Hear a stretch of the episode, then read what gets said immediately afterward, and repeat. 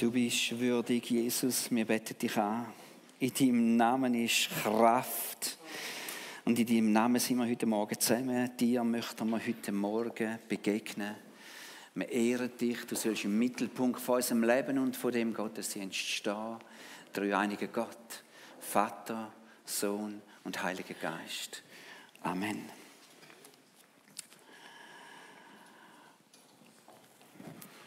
Um was geht es überhaupt? Um was geht es überhaupt? Wir sitzen zwischen Weihnachten und Neujahr in einer kleinen Runde um den Tisch. Vor mir habe ich äh, zwölf Karten hingelegt, mit der Rückseite nach oben, alle säuberlich sortiert, drei Reihen an vier Karten. Und dann äh, deckt jeder zwei beliebige Karten auf. Und ich kenne dieses Spiel noch nicht groß und ich sehe da die verschiedenen Farben und da sind Zahlen alle zwischen äh, minus zwei und zwölf. Gell, und die Spielsüchtigen unter uns, die sind schon am Hirnen. Was ist das für ein Spiel? Gell?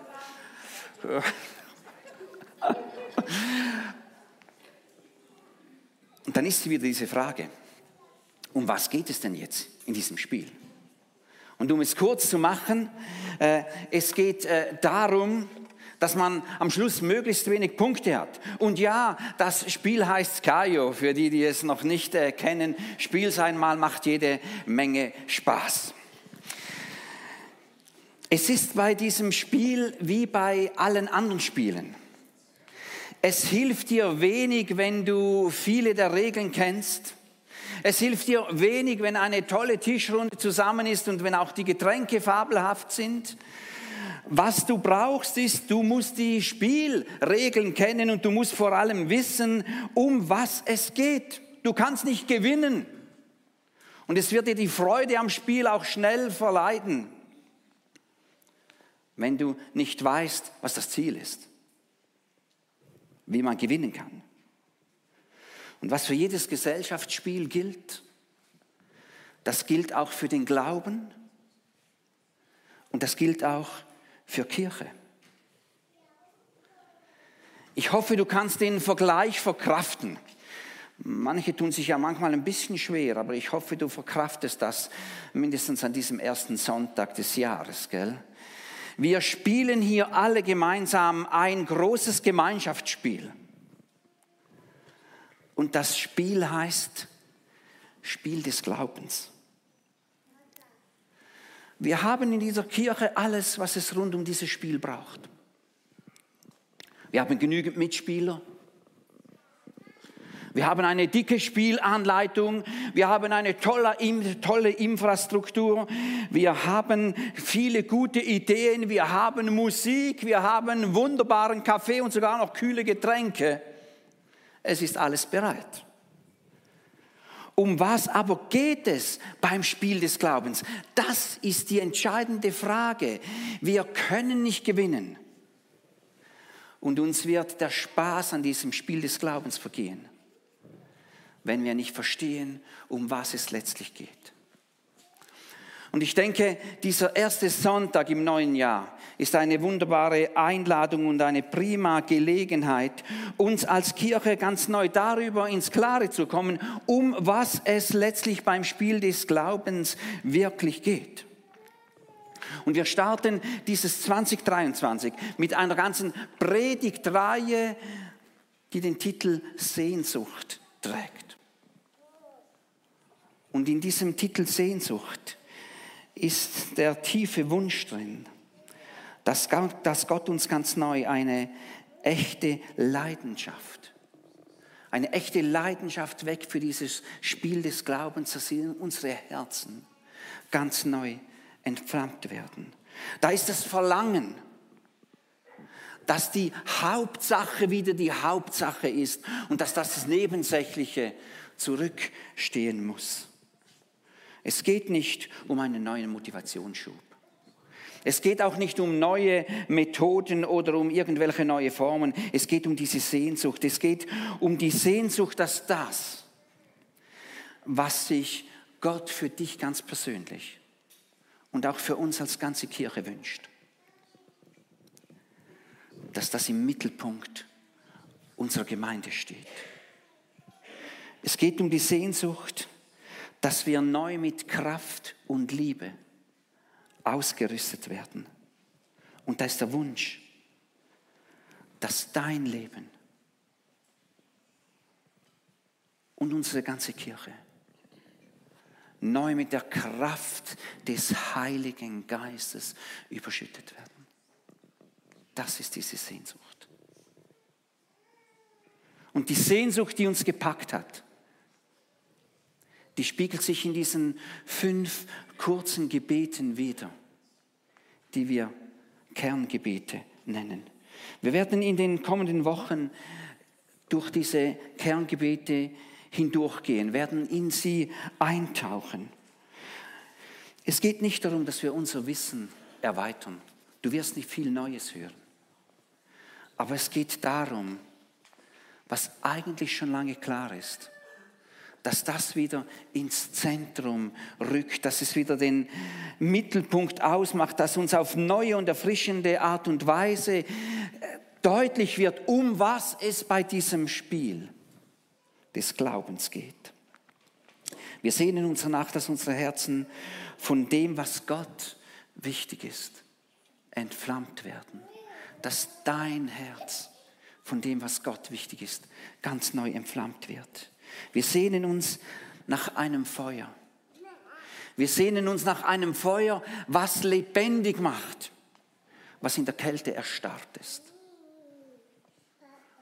Und wir sehnen uns nach einem Feuer, das alles verbrennt, was uns daran hindert, dieses Spiel des Glaubens wirklich zu spielen und es so zu spielen, wie Gott sich das vorgestellt hat. Heute schauen wir uns das erste dieser fünf Gebete an. Findest alle fünf Gebete auf diesen Zetteln, die überall ausliegen und möglicherweise hast du ja schon ein solches, äh, eine solche Zusammenstellung der Kerngebete bei dir zu Hause. Das erste Kerngebet. Dreieiniger Gott, lass uns eine Kirche sein, die dich mit allem, was sie ist und tut, verherrlicht. Wir wollen unerschrocken beten und mutig für dich glauben. Vielleicht ist diese Anrede dreieiniger Gott für dich ein bisschen fremd. Aber diese Anrede soll deutlich machen, dass uns bewusst ist, dass ohne die schöpferische Kraft Gottes nichts geschehen wird, was über das hinausgeht, was wir sowieso schon erlebt haben. Und in dieser Anrede soll deutlich werden, dass wir verstanden haben, dass wir die rettende Kraft unseres Erlöser Gottes, Jesus Christus, brauchen. Und in dieser Anrede, wie wir über ein Glas Wasser besuchen, Christian, kannst du da machen? In dieser Anrede soll deutlich werden, dass wir auf Gott, den Heiligen Geist, angewiesen sind den Geist der Kraft und der Liebe und der Besonnenheit. Das soll deutlich werden. Lass uns eine Kirche sein, die dich mit allem, was sie ist und tut, verherrlicht. Möglicherweise ist das die Bitte aus diesen fünf Kerngebeten, danke vielmals, die den nachhaltigsten Einfluss auf dein Leben und auf unsere ganze Kirche haben kann. Möglicherweise ist das die Bitte, die das größte Potenzial darin hat. Beim Spiel des Glaubens geht es nicht um dich und es geht auch nicht um mich. Es geht beim Spiel des Glaubens nicht einmal um unsere Kirche es geht um Gott. Es geht um Gott, den Vater, Gott, den Sohn und Gott, den Heiligen Geist. Um das geht es beim Spiel des Glaubens.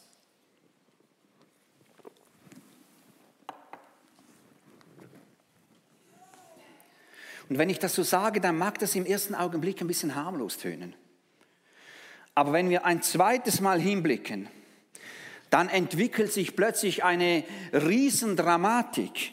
Wir spielen nämlich alle mit in diesem kosmischen Spiel, was schon seit tausenden von Jahren gespielt wird. Und ja, wir sind Mitspieler, aber wir stehen nie im Zentrum dieses Spiels.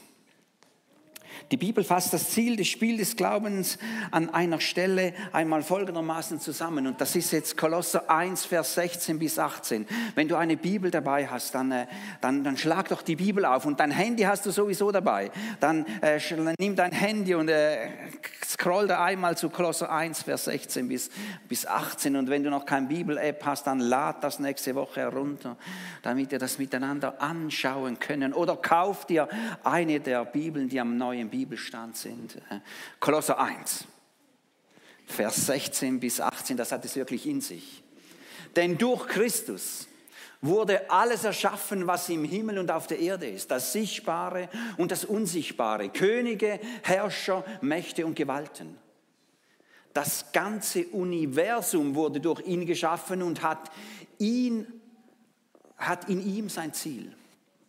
Er war vor allem anderen da und alles besteht durch ihn. Und er ist das Haupt der Gemeinde, das Haupt seines Leibes. Er ist der Anfang der neuen Schöpfung, der Erste, der von den Toten auferstanden ist. Denn nach Gottes Plan soll er in allem den ersten Platz einnehmen.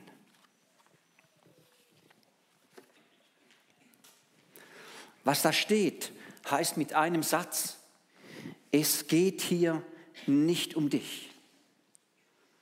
Und der erste Platz ist bereits besetzt.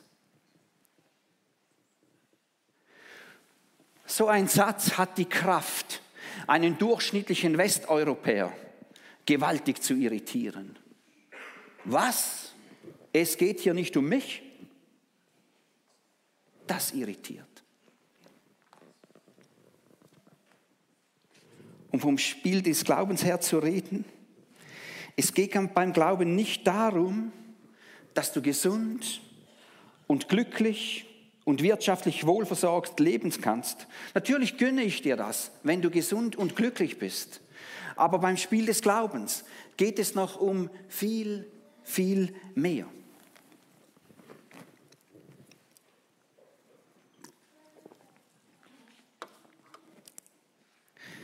Es geht darum, dass durch dich und durch mich, es geht darum, dass durch unsere Kirche Gott verherrlicht wird. Er soll im Mittelpunkt stehen. Es geht darum, dass Christus im Mittelpunkt steht. Und weißt du, es mag ja Dinge gehen, geben, die geschehen ganz automatisch. Aber dass Christus im Mittelpunkt eines Menschenlebens und im Mittelpunkt einer Kirche steht, das geschieht definitiv nicht automatisch. Ed Shaw hat ein bemerkenswertes Buch mit dem Titel geschrieben, Vertrautheit wagen. Wenn du willst, es sind einige äh, Exemplare draußen beim Infodesk, kannst du gerne eines kaufen für 20 Franken. Er schreibt in diesem Buch, dass gerade wir westeuropäischen Christen äh, immer stärker von der Überzeugung geprägt sind, dass Gott nur unser Glück möchte. Und folglich kann alles, was mich nicht glücklich macht, nicht von Gott sein. Und Ed Shaw macht das äh, ganz konkret. Er sagt, die Haltung der westlichen Christen zum wirtschaftlichen Wohlstand wurzelt in unserer Überzeugung, dass Gott zu 100 Prozent unserem Glück verpflichtet ist. Zu einem Glück, wie es unsere Gesellschaft definiert, nicht er. Und dann etwas weiter unten. Also geben wir ab worauf wir verzichten können. Wir sind ja großzügig, gell? Auf da, wo wir können verzichten, gehen wir gerne ab. nachdem wir alles bezahlt haben, was wir als selbstverständlich ansehen, nämlich das dritte Paar Schuhe, das neueste Mobiltelefon, den Urlaub in fremden Ländern, die Pension, die sicherstellt, dass wir unseren Lebensstil bis zum Tod halten können. Muss mich richtig verstehen. Alle diese Dinge sind nicht falsch, aber sie werden zum Problem. Sie werden zum Problem. Wenn ich den Eindruck habe, dass ich ein Menschenrecht darauf habe, ein Menschenrecht auf ein volles Schuhgestell und eine Pension, die ein super Leben garantiert, gell, bis man mal den Sargdeckel schließt. Und das geschieht vielleicht noch schneller, als du denkst. Dann wird es zum Problem. Eine solche Haltung wird zum Problem. Wenn ich keine Möglichkeiten mehr habe, Geld zu spenden, weil ich alles Geld für mich und für meine Bedürfnisse brauche, so eine Haltung wird zum Problem. Wenn ich keine schlaue Antwort mehr auf die Frage habe, wie sich eigentlich mein Leben vom Leben eines Menschen unterscheidet, der keine Beziehung zu Gott hat. Und so eine Haltung wird zum Problem, wenn nicht mehr erkennbar ist, dass Gott der erste Platz in meinem Leben gehört und dass mir seine Verherrlichung wichtiger ist als mein Glück.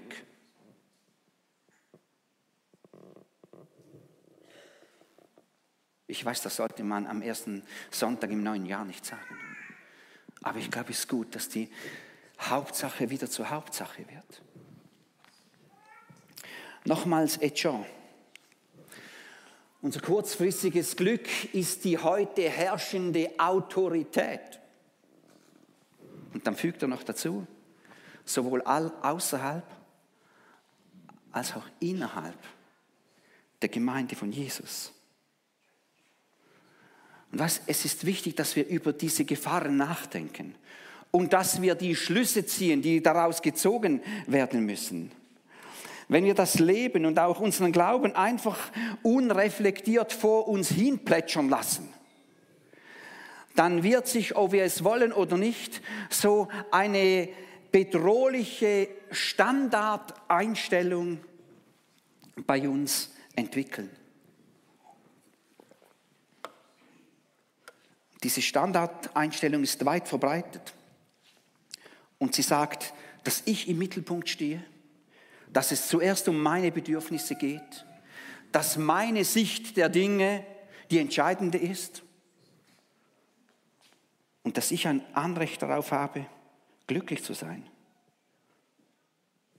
Und diese Ich, mich, meiner, mir Standardeinstellung, die ist bei ganz vielen Menschen weit verbreitet.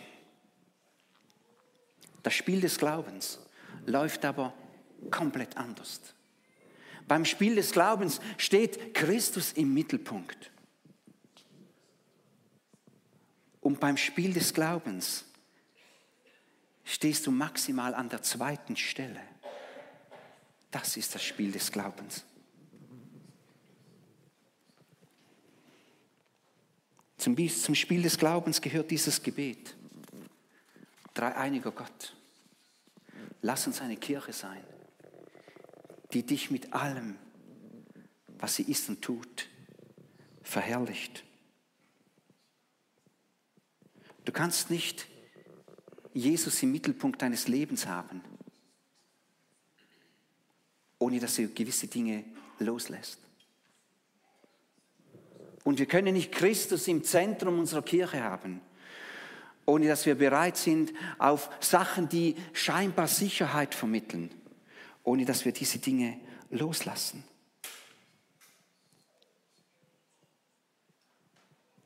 Es geht darum zu vertrauen.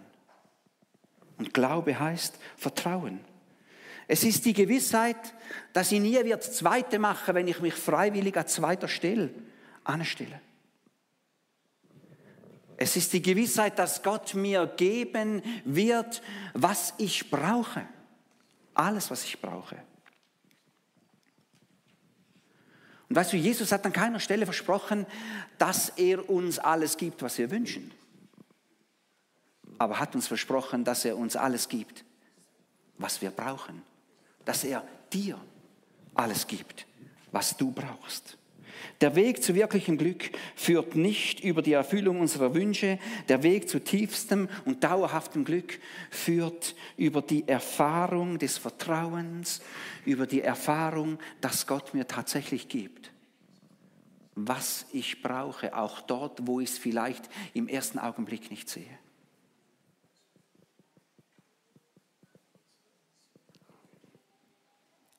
Ich habe für heute Morgen gebetet. Ich habe für diesen Gottesdienst gebetet. Und ich habe dafür gebetet, dass Gott heute Morgen ein Feuer in uns anzünden möge. Ein Feuer zu seiner Verherrlichung.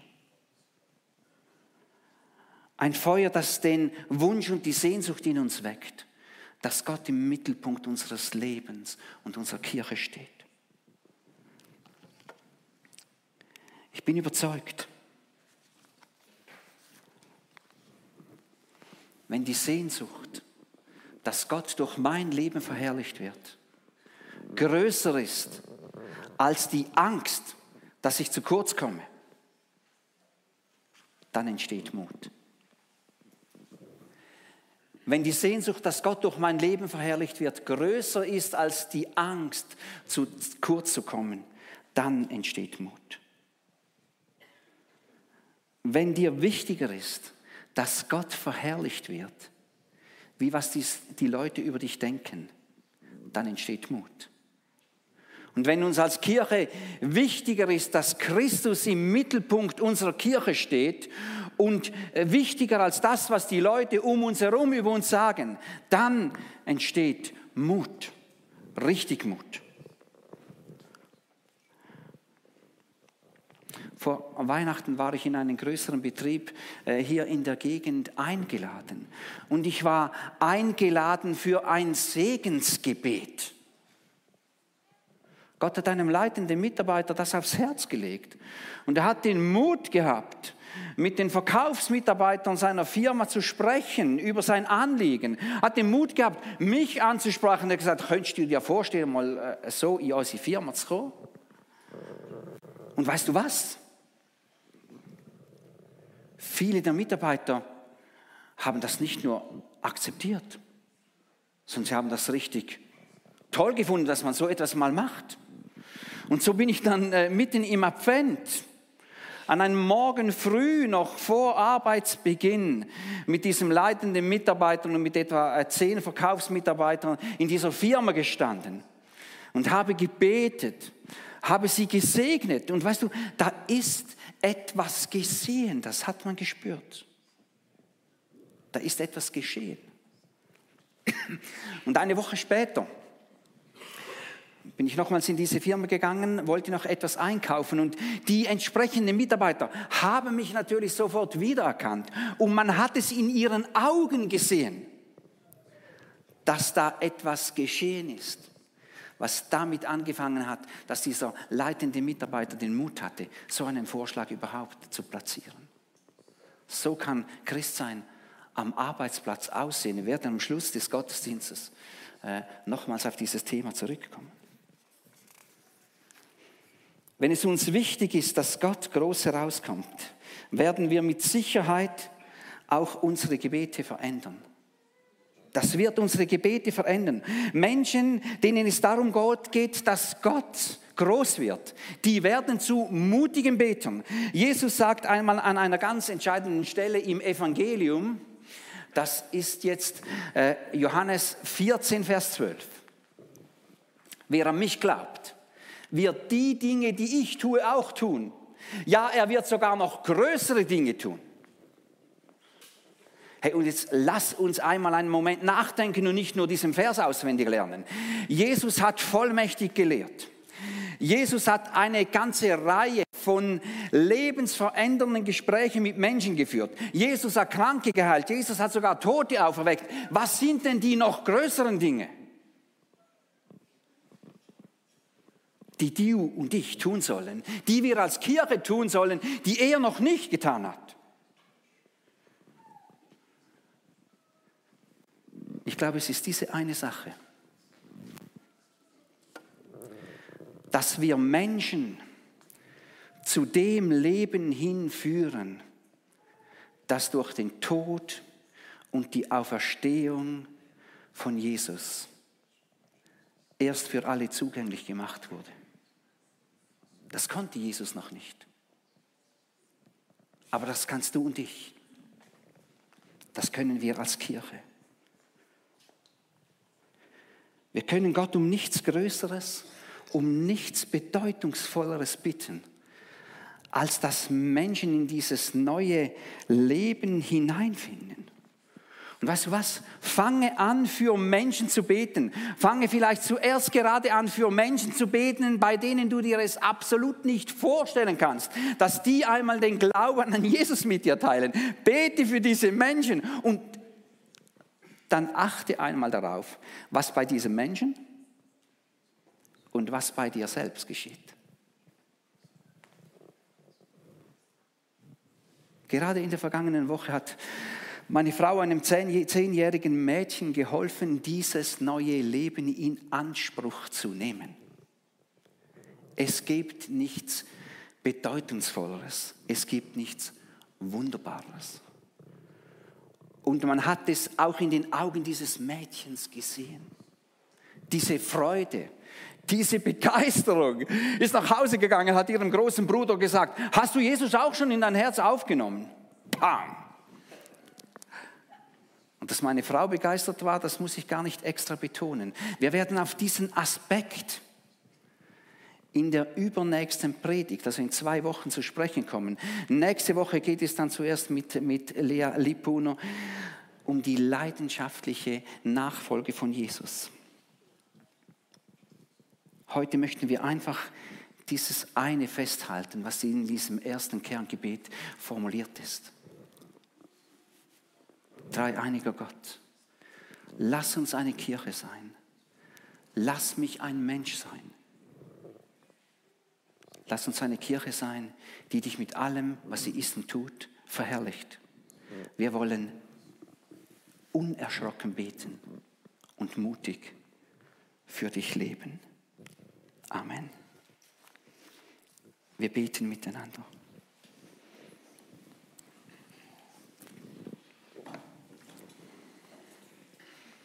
Dreieinige Gott, Vater, Sohn, Heiliger Geist.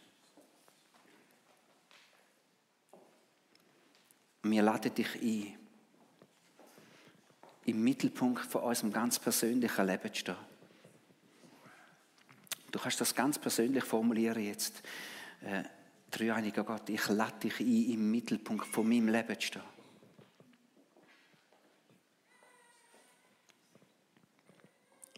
Und wir laden dich ein, dreieiniger Gott, dass du alles in Bewegung setzt. Dass du uns alles gibst, was dazu führt, dass du wirklich im Mittelpunkt von unserer Kirche und von unserem Leben stehst. Und wir laden dich ein, dass du uns alles nimmst,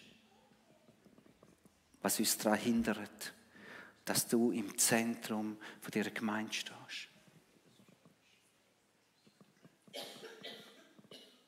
Am Anfang von dem Jahr weihen wir unser Leben dir. Am Anfang von dem Jahr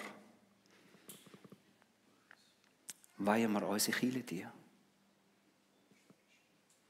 Am Anfang von dem Jahr sind wir vor dir und sagen dir, Jesus, es soll in dem Jahr zuerst und vor allem einfach um dich gehen.